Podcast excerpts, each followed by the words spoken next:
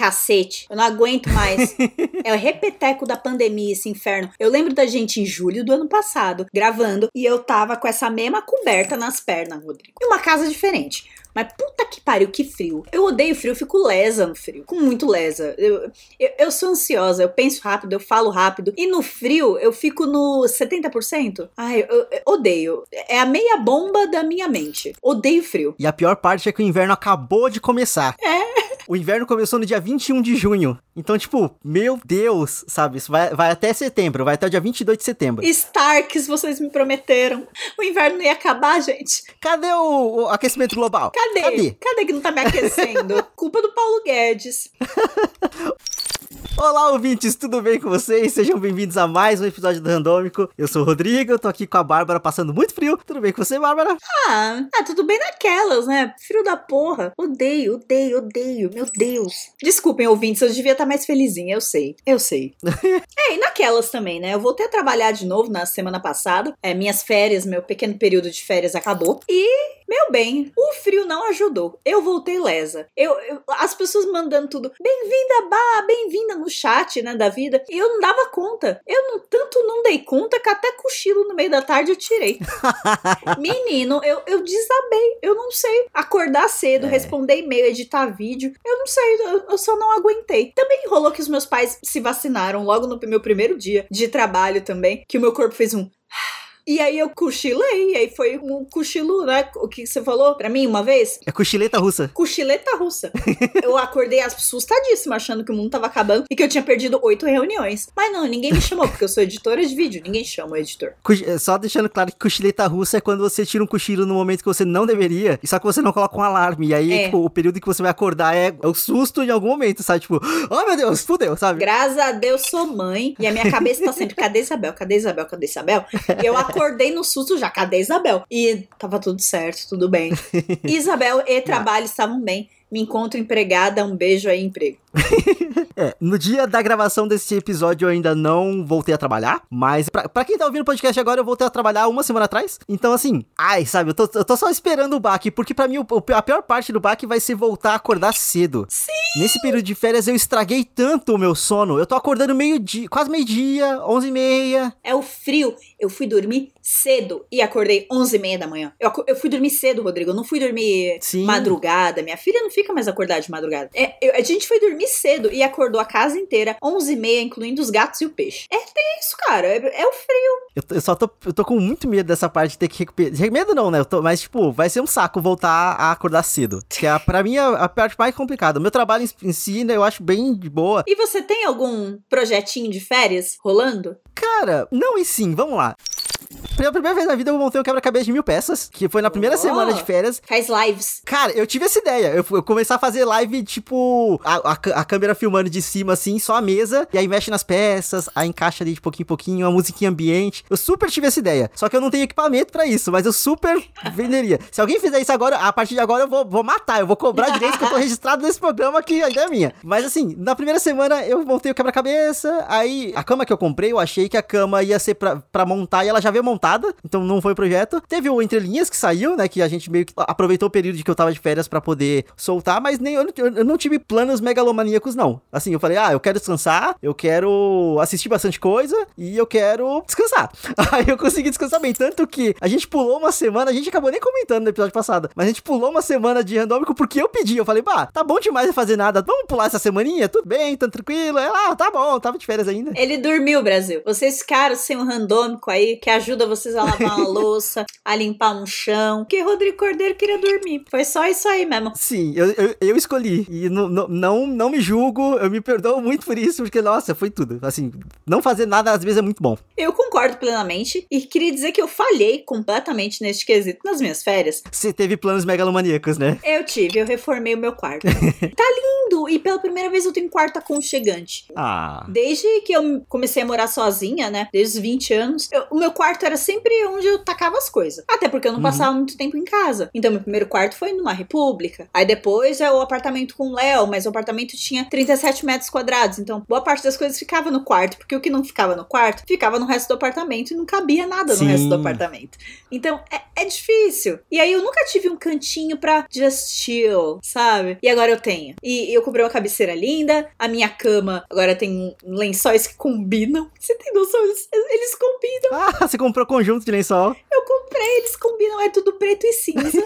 e a parede é, é num roxo escuro, bem aconchegante. Cara, eu, eu tô apaixonada pelo meu quarto. Eu passo muito tempo nele agora. E deu até uma sensação de amplitude na casa, porque agora eu fico em mais cômodos. Então minha casa não parece mais só o escritório e a sala. Agora eu tenho um quarto, entendeu? É- ai, é maravilhoso. Eu tô num processo de amor com o meu quarto reformado. E puta que pariu, que trabalho que deu. Nossa, imagina. Mas eu tenho uma diquinha pros ouvintes. Você tem tinta aí na sua casa, não é o tom que você quer pra parede naquele momento, você não quer se forçar a gostar daquela porra, compra corante e faz uma cor nova. Não desperdiça Sim. aquela tinta toda, ainda mais se for tom claro. Eu tinha uma tinta lilás, que na época que eu comprei eu gostei, mas hoje em dia eu já fiquei, pô, não é isso. Eu não quero uma parede lavanda pro quarto, eu queria um roxo escuro, né? Momentos da vida Tacou roxo na tinta. taquei um roxo na tinta. Na verdade, eu fiz uma compensação de mais vermelho do que azul, porque ela já era muito azulada. Aham. E aí ficou um roxão lindo, cara. E o que, que eu gastei? 14 reais, porque eu só comprei dois tubinhos de O 7. preço da bisnaguinha. Exato. Então, ouvintes, fica aí, economia. Não compra tinta nova se você já tem em casa. Faz uma misturinha, quem sabe? Já, já dá uma economia, cara. Tô toda ec- economia.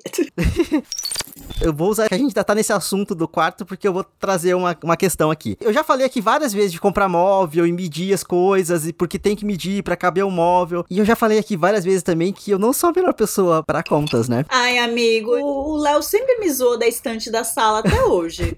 porque ela é pequena. Eu achei que era uma puta estante. A questão é que eu falei em alguns episódios passados que eu comprei a cama. A cama, inclusive, chegou, já chegou montada, já tirei toda a tralha que tava em cima do guarda-roupa. Eu só não contava que ela fosse ficar tão alta. E aí, é esse o react que eu quero da Bárbara. Porque assim, eu tô levantando. Nesse momento eu tô levantando, eu tirei o fone, eu não tô ouvindo a Bárbara. A questão é que eu estou sentado na minha cama. Porra! Essa é a altura da cama.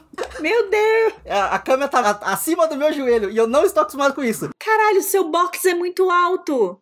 E eu acho a minha alta. O box ficou gigante, porque assim. É, eu não sei se pelo número que eu peguei, eu acho, que- eu acho que eu não contei o tamanho dos pezinhos. Então foi tipo, o box tem, sei lá, 60, 45 centímetros, alguma coisa assim. Mais o pezinho. Eu acho que eu não considerei o pezinho. então- e meu colchão tem 30 centímetros também, sabe? Então, tipo, é, só ficou alto pra porra. Tô, As suas costas agradecem. Você vai dormir muito Super, bem. não, assim, eu tô dormindo ótimo, tá ótimo. Só que aí, por exemplo, a cabeceira que você tinha me, me indicado que a cabeceira comprou, eu não sei se cabe mais na altura da parede, porque aqui é a cama, aqui é o, a janela, tá ligado? Acabou. Sobrou, sei lá, dois palmos e meio de parede, sabe? É isso. Boa, como Assim, diria Bebel? Boa, boa parede. boa. Menino! Aqui em casa a gente usa a cama no chão. A gente não usa com pezinhos. Por quê? Como a maioria das camas box são, ela é oca embaixo. Os gatos, meu bem, rasgaram o tecido que tinha embaixo e eles ficavam entrando dentro da cama e parecia que a gente tava na cama do exorcista. Que à noite eles ficavam brincando dentro da cama enquanto a gente tava dormindo. Cacete! Aí a gente tirou os pezinhos da cama e a gente usa ela direto no chão. Pra, porque não dá. Com gato. Com gatos encapetados, né? O seu deve ser bonzinho. Não dá, cara. O meu, é- até então, ele não tentou entrar debaixo da cama. O que esse filho da puta descobriu recentemente é onde eu guardo o saco da ração. Rodrigo, ano passado, ai, eu tô tão feliz com meu gatinho novo. Um ano depois, este filho da puta. Bárbara, eu, eu tava deitado, aí eu vi um barulho estranho, eu falei, ué. Quando eu fui ver, ele tava embaixo da pia, meio que tentando cavucar o saco de ração, que tava embaixo da pia. E aí eu fiquei, e aí? Eu vou ter que comprar uma porra de um pote pra poder colocar as rações dentro de pote, pra, com tampa, pra não... Não, não. ele- pra Compra uma ele- caixa organizadora grande de plástico Aham. e coloca tudo que é do seu gato dentro dela e é, compra uma caixa com tranca do lado e resolvido. É, a gente tem a caixa dos gatos aqui em casa, que é onde a gente coloca areia e ração e patê, principalmente o patê, porque cheira muito e eles ficam doidos. E tem duas travas, porque senão sim, eles rasgam tudo e caga dentro e come tudo. É, acontece. Eu vou ter que comprar um desses, porque, assim, até demorou pra ele encontrar, mas, tipo, porra, sabe? Ué, demorou pra ele ter autoconfiança, amigo. Agora que ele já sabe, fudeu. Provavelmente. Autoconfiança e criança fazendo merda e cama, eu queria contar um caos aqui pros ouvintes. Uh! Um caos triste, mas que. Eita, nós! Uhum, uhum. Esse momento ia chegar, É. ia chegar. E chegou, cara. Acredito eu que se não fosse a pandemia, teria chegado mais cedo. Ah, com certeza, na escolinha, total. Minha filha Marisabel Bebel, amor de minha vida, minha coisinha, ela caiu da minha cama. Como vocês acabaram de ter um contexto que camas box são altas, eu quero que vocês imaginem uma pequena criança de 11 quilos caindo de cara no chão porque pisou em falso na cama box. Então, a bichinha, cara, eu não vi com, com o que aconteceu. O que eu suspeito é, porque ela tava tentando fazer isso há dias. A minha cômoda fica à frente da minha cama. Eu coloco um notebook velhinho ali, que é o que eu vejo no Netflix à noite, no YouTube. Ela tava querendo mexer nesse notebook. E ela ia pra pontinha da cama, mexendo no notebook. E, tipo, eu tava tirando ela todos os dias. No dia anterior à queda, eu meio que dormi é, peguei no sono primeiro do que ela na cama. E quando eu acordei, ela tava naquela ponta. E eu peguei ela quase caindo. Peguei ela no ato, puxei pra trás e. Meu Deus, menina! Aham. E o Léo foi e ninou ela pra dormir. Foi um presságio. No dia seguinte, a gente tava no quarto, situação parecida, só que ela tava assistindo e tal, eu tava lendo. E o Léo chegou no quarto pra me contar uma coisa. Aí quando ele- eu viro de costas pra ouvir o que o Léo falou, o Léo falou, sei lá, quatro palavras. Eu só ouvi um.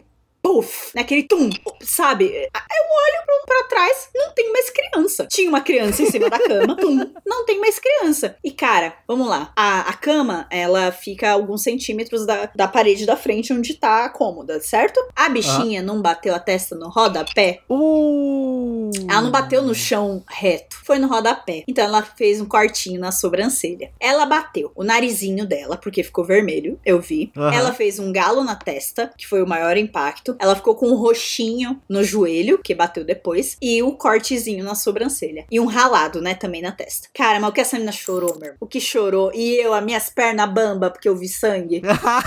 Eu não tenho coisa com sangue, não, tá? Não sei se a pessoa que vê sangue desmaia, nada disso. Mas quando você vê o seu sangue, ou o sangue de um adulto, é uma coisa. Quando você vê o sangue do seu filho, que você nunca viu sangrar na sua vida, eu nunca vi minha filha sangrar. Nunca. Uhum. Talvez no teste do pezinho dela. E eu já quis matar a enfermeira. E, só. Eu nunca tinha visto Isabel sangrar. E eu vi a Isabel sangrar. Eu comecei a tremer. E, e taca pensamentos de pior mãe do mundo. Cacete, por que, que eu virei de costas? Toda a culpa materna. Bah!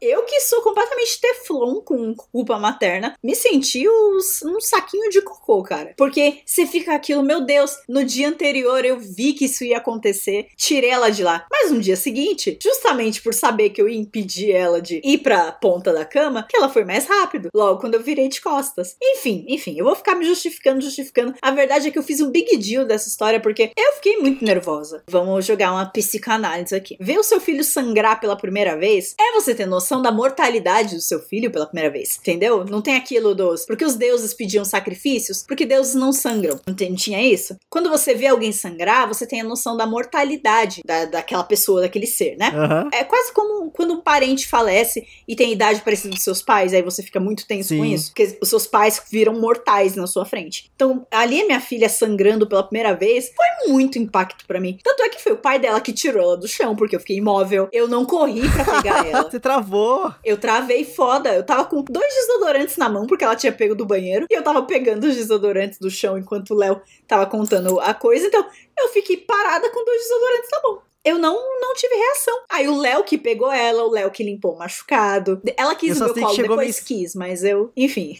Ah, Eu só sei que chegou a mensagem da Bárbara, tipo, meia-noite e meia. Gente, esse dia finalmente chegou. Ela escreveu um texto bem dramático, assim, de tipo, aconteceu. Aí eu, meu Deus. Aí, tipo, a Bebel machucou. Aí ela mandou a fotinha da Bebel. A Bebel, tranquilaça, só tava com uma casquinha assim em cima da sobrancelha, mas com a cara super tranquila, sabe? Bebel tava roubando minha Ruffles já. É, isso. Felicíssima com, com a Rufflezinha na mão. Mas eu imagino que deve ser uma, uma barra, deve ser pesadíssima. Atenção, sabe? Aí eu lembro de uma coisa que minha mãe falava, que era o único momento que você quer matar seu filho é quando ele se coloca em risco. É o único momento que você quer esganar. Porque é um mix de feelings muito louco. Porque eu tô lá petrificada e morrendo de medo e me sentindo a pior mãe do mundo, ao mesmo tempo que eu queria esganar. Porque eu falei pra não ir pra porra da ponta da cama. Falei 200 vezes, mas que inferno. O único momento que você quer esganar teu filho é quando ele se bota em risco. Então um beijo aí pra todas as mamães deste país. Porque filho é foda, cara.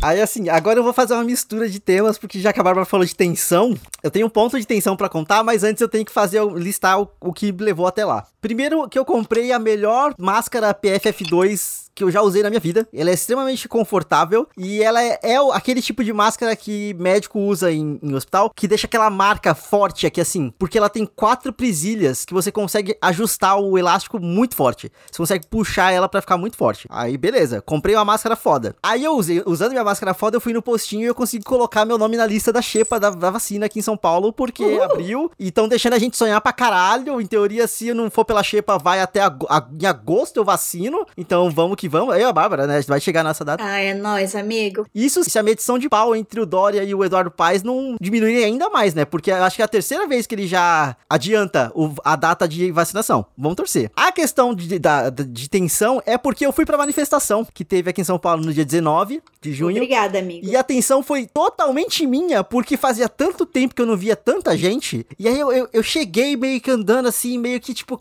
eu acho que eu vou ficar aqui atrás, né? Vou ficar aqui paradinho, tranquilo. E de repente eu tava na frente do MASP vendo o Boulos falar. E tipo, é, é, sabe? Tipo, fora Bolsonaro! Eu vi o Boulos e eu vi o Haddad falando. Foi ótimo. Ai, amigo, como foi ver o futuro presidente da República? O Boulos vai, cara. O Boulos vai. Eu, eu espero ser uma senhorinha que vote nele pra presidente. Pra ver, né? Ah, foi, foi revigorante saudade dos meus ex-candidatos, porque assim, seria tudo tão diferente. Acho que o maior peso que eu sinto é, era para ser tudo tão diferente. Era para ser tudo tão diferente, mas tão diferente. A Pfizer queria fazer o Brasil de modelo de vacinação. Vitrine para o mundo, cara. Porque a nossa vacinação, né, tem, tinha, né, pelo menos, uma logística incrível. Ai, gente. Enfim, eu não, eu não quero pensar nessa parte, mas era pra ser tudo tão diferente. Então, ver as pessoas falando. E era, a era a energia que eu precisava. Era aquilo que eu queria sentir. Fazia muito tempo. Só que a tensão de ver tanta gente no mesmo lugar ao mesmo tempo é muito pesada. Tanto que assim, eu desci na Brigadeiro, fui andando na Paulista até a frente do MASP. Eu desci na Brigadeiro porque eu falei, ah, talvez tenha gente aqui atrás, tá? E não tava, tava bem, bem, realmente começando bem próximo ali do MASP. Só que eu fiquei com medo de ir pra frente. E aí, assim, uma vez você tá no meio das pessoas, você não tem noção de quanta gente tem ali. Sim. Não dá pra ter a noção. Tava indo até o Conjunto Nacional, lá na frente da Consolação, a, a, a, Praça dos Ciclistas, tudo lá. Eu parei no MASP, eu não fui pra frente porque eu fiquei receoso. Receoso, assim, tipo, ah, eu vou parar aqui, tá bem, tá, tô tranquilo, tá, tá seguro. Mas ver as fotos depois é, tipo, é, é, é muito bom saber que foi tão grande e que eu tava lá, sabe? É muito bom. Que foi maior, inclusive, que em maio.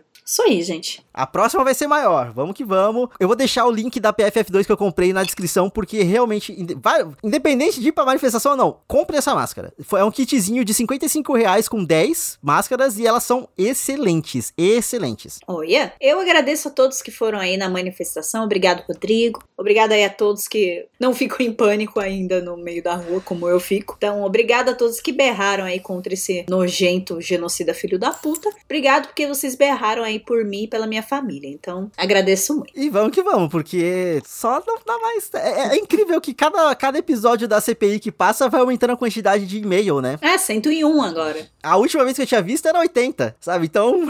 ai, ai.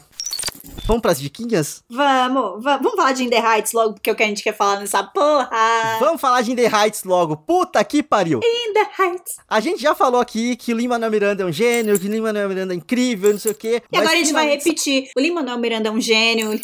O Lima-Manuel Miranda é incrível. Saiu In The Heights, que foi a primeira peça que ele fez pra Broadway, que ele ganhou Tony, a porra toda, e agora saiu a versão em filme. E puta que pariu, que coisa linda. Que coisa absurdamente linda. Aliás, aliás, aliás, eu não sabia, mas ele foi a pessoa mais jovem a ganhar o original score, né? Do, Sim. do Tonys. E aí, tipo, a galera ficou, nossa, mas por que deram alguma coisa por esse cara que fez um, um musical sobre o Alexander Hamilton que ninguém, no one gives a fuck? Então, é porque se você chega com um Tony Awards na mesa de alguém e fala, oi, eu já ganhei um Tony por Best Original Score e quero fazer um musical sobre o Alexander Hamilton, você é um idiota se você não bota dinheiro dinheiro nele, entendeu? Sim. Então, foi por isso, tá, amores? Beijo, ele já era alguém. O povo acha que o Lin virou alguém por causa do Hamilton. Acordem, amores, acordem.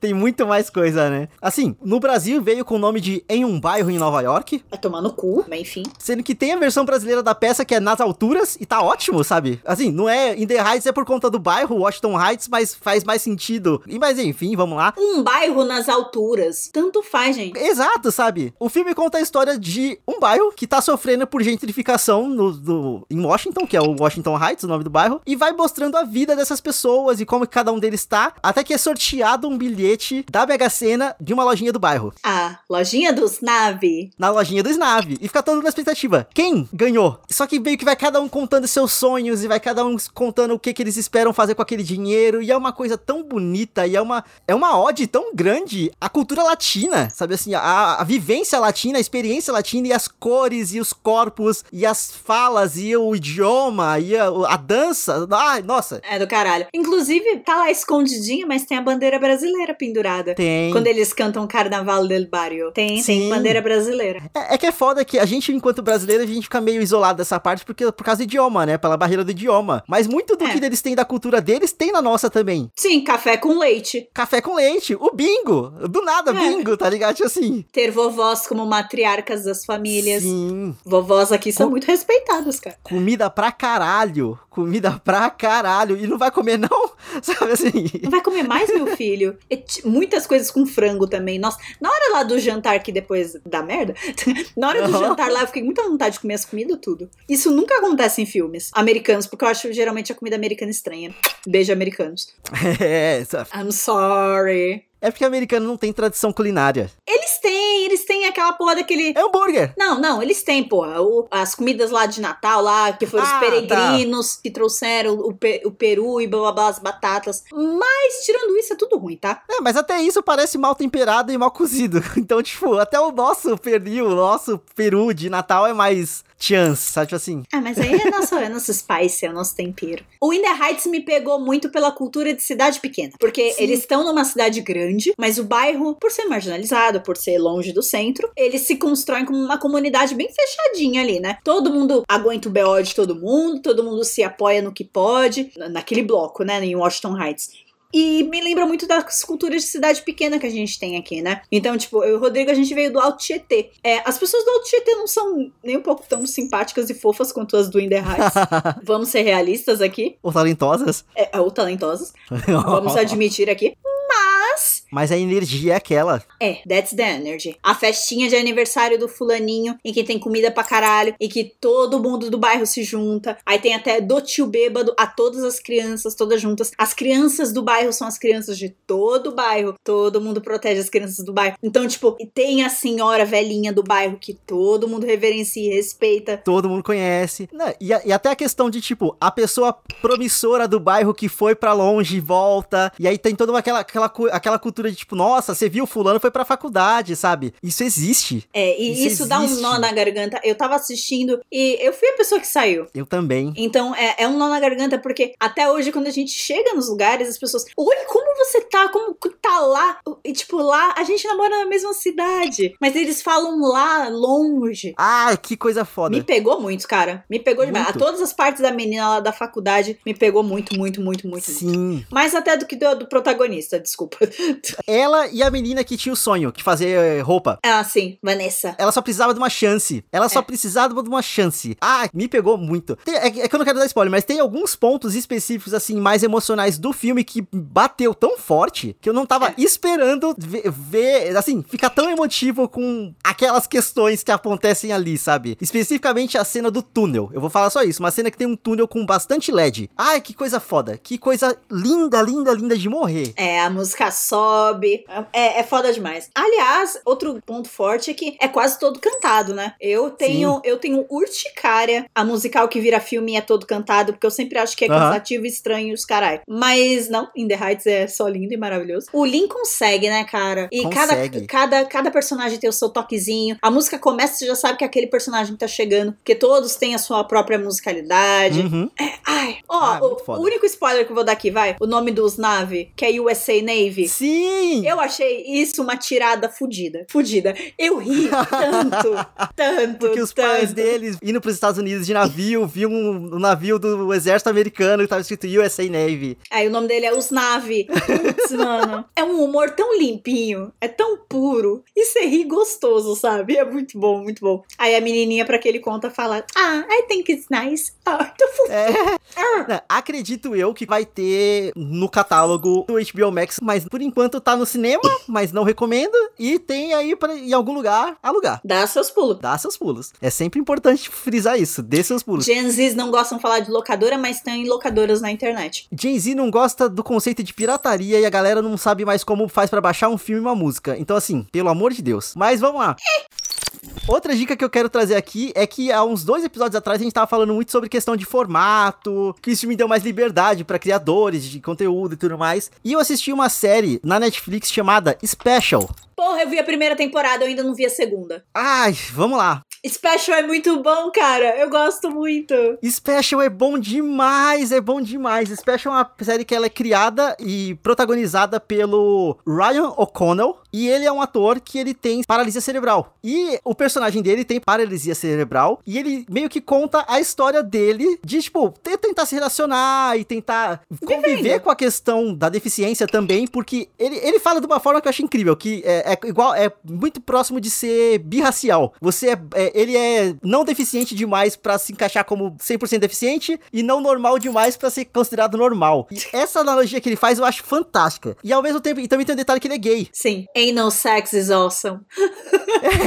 Ele fala. e a questão dele ser gay, tipo, acaba meio que, é assim, sendo quase que mais natural na vida dele do que a questão da deficiência dele. É muito foda. E os episódios são, tipo, tem 15 minutos. São duas temporadas agora, porque saiu a segunda temporada, de, tipo, oito episódios, se não me engano, de 15 minutos. É muito rapidinho, é muito bom. Muito. E é uma história tão completinha, tão bonitinha, tem- porque ao mesmo tempo que tem toda a vivência dele, tem a, a melhor amiga dele que ele arruma no trabalho, que é uma mulher indiana, se não me engano. Isso. Toda a vivência dela de ser, tipo, uma mulher gorda e, a, e ter toda a questão de body positive, e, e ame seu corpo e tudo mais. E ela também faz um comentário muito bom de que ser gorda e aceitar seu próprio corpo é caro, porque você tem que ser muito estiloso. A- assim, no- nossa, é- essa série tem muita coisa boa ali. Pega uns pontinhos críticos muito bons. Eu, eu amo muito demais. específico, sabe? A mãe dele, tem toda a questão da mãe dele ser super protetora com ele e ele começa a se tornar mais independente, então ela meio que tem que reaprender A a, viver, viver. a, a- a ser uma mulher livre, sabe? Incrível. Assistam Special, tá na Netflix, duas temporadas bonitinhas e até onde eu entendi não vai ter mais. Então, é, pelo que eu entendi foi meio que cancelado pela Netflix, mas ele termina muito bonito, termina muito bem. Tá, eu vi só a primeira. Nossa, tô tristíssima. Minha filha até acordou chorando.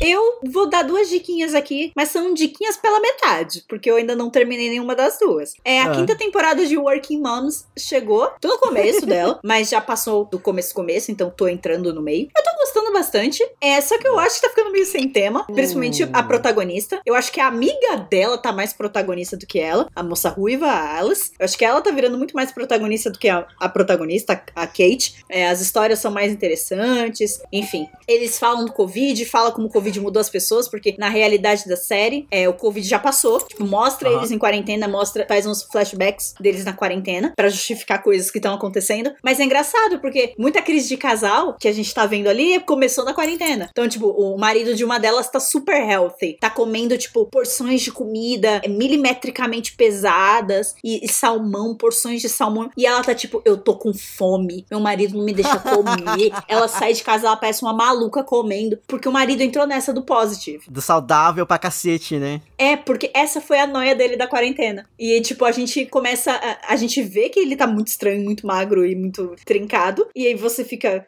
O que aconteceu? Aí nos episódios que vão passando, vão dando flashbacks pra gente. Então, tipo, a quarentena teve consequências. A gente só não, não vê linearmente. Então Aham. eu tô curtindo bastante. Eu acho que a série tá virando muito mais uma série de, da- das mães só vivendo do que o Working Moms de fato. Mas enfim. Mas aí eles lidam com isso depois. Façam um spin-off. Eu tô lendo um livro, eu nem acredito, olha só, eu tô lendo um livro. Uau! É bem grande. Eu já falei dele aqui em Dica, já falei dele um milhão de vezes e eu ainda estou lendo ele. Que é o Três Imperadores, Três Primos, Três Imperadores e o Caminho para a Primeira Guerra Mundial. Meu Deus! Que fala sobre o último Kaiser da Alemanha, o Guilherme II, o rei da Inglaterra, George V, e o último czar da Rússia, Nicolau II. Os três eram primos e foram precursores aí da Primeira Guerra Mundial. O Guilherme II e o George é, V, eles eram netos da Rainha Vitória. E a mãe do czar da Rússia e a mãe do rei da Inglaterra eram irmãs. Então, o que faz eles todos primos. Cacete! Então, é. A Primeira Guerra Mundial, basicamente, o que a autora coloca pra gente nas entrelinhas o tempo todo é: teve um quê de briga de família. Então. Eles se fuderam muito. Os dois foram depostos, um foi fuzilado, morto com a família inteira. O Nicolau II. Ah, da Rússia. É, então, inclusive a Aham. série, a minissérie, Os Últimos Czares, original Netflix, conta muito bem essa história. Eu achei ela um pouquinho novelesca demais, mas ela não mente. Os acontecimentos que passam ali aconteceram de fato. Então, eu acho que eles deixam o Rasputin muito vilanesco, do tipo que assedia menininhas, mas enfim, muito novelesco mesmo. Então, Os Últimos Czares, pra quem não quiser ler um livro de 600 páginas, que é o que eu tô lendo, Uh! É essa série da Netflix. Eu tô muito orgulhosa de mim. Eu- Um parênteses. Eu tô orgulhosa de estar lendo um livro de 600 páginas, porque eu tô sentindo que é minha volta à academia. Não academia, academia, porque pau no cu da academia. Mas, tipo, eu- quando eu digo academia, eu digo você se exercita o corpo. Eu tô sentindo que eu tô exercitando a minha cabeça. Ah, tá, ok. Então, quando eu leio um livro de história, e é puramente de história, é um livro feito por uma historiadora, não, não, não é uma escritora apenas, é uma historiadora, e a linguagem é um pouquinho mais difícil e tal. Tem muito detalhe que, desculpa, não precisava.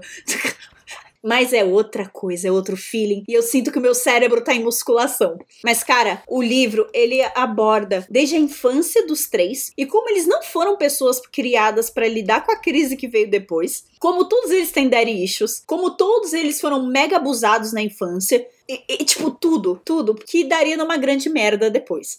Toda figura histórica se baseia em daddy issues, em problemas familiares e por aí vai. É, e, e você para pra pensar no povo da época, né? Porque nós somos meras formigas perto da- das aristocracias, das grandes famílias Uhum. do mundo, né? Monarquias caíram, de fato caíram. Mas hoje em dia, o que é a gente perto de um dono da Amazon? Perto de um Uhum. Elon Musk? Eles são os novos aristocratas do mundo. A gente, nós somos meras formigas. Se antigamente briga de família de monarca iniciavam guerras que faziam o povo passar fome e, e morrer num campo de batalha, hoje em dia eu acho que é muito correto afirmar que o capitalismo e grandes eh, conglomerados de empresas é que fazem essa guerra acontecer. E as pessoas continuam morrendo de fome. Então você só muda a figura. Eu, eu não pago pau pra, pra, pra monarquia. Eu gosto da fofoca. Então este livro eh, tem muita, muita briga de família e muita fofoca. Então eu estou curtindo muito. É partida histórica. Ah, com certeza. Eu gostei. é isso, gente. Os Três Imperadores. Três primos, três imperadores e o caminho para a Primeira Guerra Mundial. É um título muito longo em português, mas Sim. até onde eu tô, que eu tô em 40% do livro, tá muito legal, é muita partilha histórica. Recomendo. Não, eu não vou trazer a recomendação, só vou falar que eu tô. Eu cheguei em 50% de um livro e eu só vou trazer ele como recomendação eu te- quando eu terminar. Mas é um puta livro bom. Eu, eu vou, enfim, quando eu trouxer aqui, vocês vão, eu vou explicar por que, que ele é bom.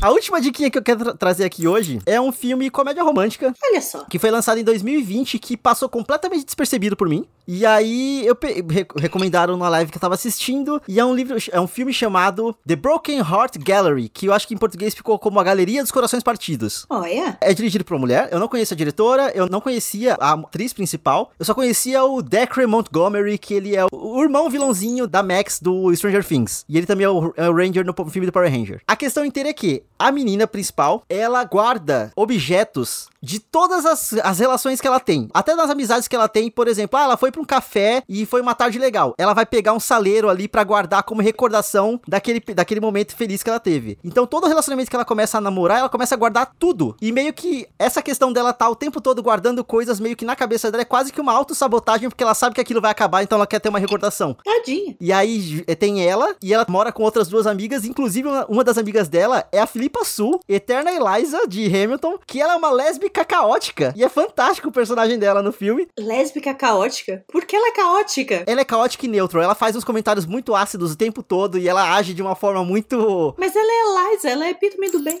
Filipa Sul é uma atriz muito boa, ela consegue fazer as duas. Alô? E aí a questão inteira é que, tipo, essa- ela mora com essas duas amigas e as duas amigas dela meio que ficam praticamente apostando quanto tempo vai durar as relações dela e tudo mais, porque ela tá sempre se auto-sabotando. E aí ela trabalha numa galeria de, de arte e vai ter uma abertura específica lá, só, e ela tá namorando com, se não me engano, o curador dessa galeria. E aí, na- durante a noite da abertura, ela perde o emprego e ela perde o namorado, e aí ela fica puta, chora, bebe, blá, blá, blá, faz um monte de coisa, e ela entra num carro que não é o Uber dela. Ih, E o motorista desse carro é o Declan Montgomery, que ele, é- ele, é um ele é um jovem, bonito lá, não sei o quê, e ele tá com problemas de financeiros porque ele tentou abrir um hotel e o hotel não abriu. Assim, ele não, só não conseguiu terminar a obra com o dinheiro que ele tinha. E a Eita, relação pô. dos dois vai crescendo ao ponto deles criarem uma galeria de corações partidos. Porque como ela tem, ela é uma acumuladora, ela tem muita coisa, tá? ele põe um prego na parede do hotel que ele tá construindo, coloca a gravata dele ali pra ela se desapegar daquilo. E, e ela posta. E viraliza. Então outras pessoas começam aí no lugar para entregar para ela, ou para colocar lá em, meio que em exposição, objetos das últimas relações que teve, ou de alguma relação que foi muito marcante, e ela precisa desapegar daquilo. E vai crescendo. Cara, o filme ele é muito bonito. Ele toca em alguns pontos muito fofos da, da vida, sabe? Tipo assim. Eu quero ver tem que alugar por ter dar seus pulos porque não tá em nenhum streaming. Mas, por exemplo, ah, eles é umas coisas tão sensíveis e tipo assim, por exemplo, tem um cara que ele vai lá colocar um objeto do marido dele que faleceu e ele não conseguiu desapegar. E ele meio que o, o processo de luto dele meio que passou, mas ao mesmo tempo ele continua pegado aquilo. E aí ele tem que colocar, sabe? Assim, são muitos casos que eles colocam, são muitas questões. E o filme é comédia romântica é, é recente, então assim, ele é muito diferentão, tá ligado? O, o Declan Montgomery é um cara legal, mas, mas faz merda. Ela é uma menina legal, mas faz merda também, sabe? Então fica. Tem, uma, tem toda uma discussão, um subtexto ali mais uh, atual de relações saudáveis no período atual que a gente vive e tudo mais. Muito foda. Assista. Galeria dos Corações Partidos. Ai, eu fiquei com vontade, achei uma gracinha. E eu gosto de protagonistas que não são completamente bons ou completamente maus, que tem nuance, porque assim, é chato, né? Você vê uma parada que só quer, que tem essa dicotomia, né? Tipo, bem, mal e. Ah, é porque ela é perfeita, né? Tipo assim, é, olha como ela é perfeita e ninguém quer ela. Tem muita comédia é... romântica é isso. Olha como que aquele cara é perfeito e ela nunca vai ser o bastante para ele. Porque cai muito no, no que a gente critica hoje em dia, né? Que a galera fala, ah, não, porque todo relacionamento que acaba porque alguém foi tóxico, Sim. todo mundo já foi tóxico tóxico para alguém porque a gente não sabia o que tava fazendo. Que bom que somos autoconscientes agora para identificar esse tipo de comportamento. Uhum. Mas não é que vai ter um cristal perfeito que você vai achar que não vai ser nem um tiquinho tóxico com você em nenhum momento. Se você tá procurando uma pessoa assim, eu já aviso, não vai achar. Não vai. Não tem uma pessoa que é a epítome do bem, talvez a Liza Hamilton, é, é que não vai ser nem um tico tóxico com nada. Não existe, gente. Não existe pessoa perfeita. Vamos sair dessa. É a música do Bob Burnham lá de Abaixo suas expectativas. É, lower your expectations. Porque nem você é tão bom assim, nem você merece algo tão bom assim. Todo mundo já foi tóxico com todo mundo, então, é, fiquem com essa mensagem nesse finzinho de programa. Então é com essa energia de abaixe suas expectativas para ter relações saudáveis que a gente vai terminar esse programa. E não tomem o tombo da cama. Sim, coma, pelo amor de Deus, cuidado. E comprem máscara PFF2 que boa, que é muito bom. Até porque vão ter mais manifestações. Vai, vai, vai ter mais e a próxima vai ser maior. Uh! Ah, é, esse, esse é o foco, esse é o objetivo. Se eu não tinha objetivos megalomaníacos das minhas férias, é isso que eu quero pro final do ano. Manifestações maiores e vacina no braço, porque é importante, né? Estão deixando a gente sonhar. Sim!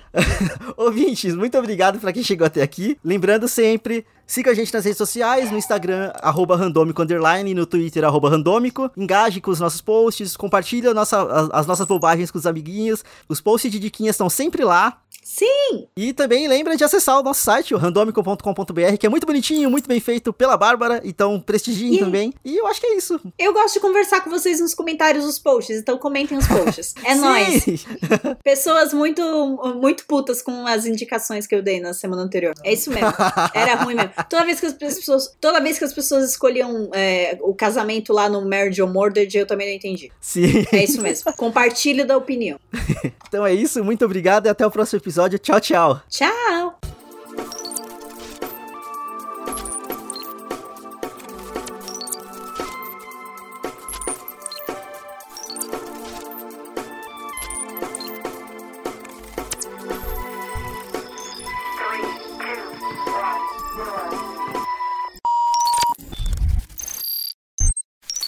Vai responder não, puta! In the heights. Pelo amor Ai, de Deus. A gente tem que voltar da discussão sobre pirataria em 2021 é, é, é, é bizarro. Porque as pessoas só estão com preguiça por conta de estar tá mal acostumada com o serviço de, de, streaming. Mas isso é papo pra outro podcast. Beloved, eu sou um pouquinho preguiçosa, mas enfim. Mas você sabe como. Você ah, sabe. Sim, sim. Macaca véia, me respeita. Exato. A questão é que tem gente que só não quer saber, não quer aprender, não quer ter o esforço de fazer, sabe? Aí, puta que pariu. Os streamings. Ah, acabei de criticar streaming, vou defender streaming agora. Fragmentado 2018.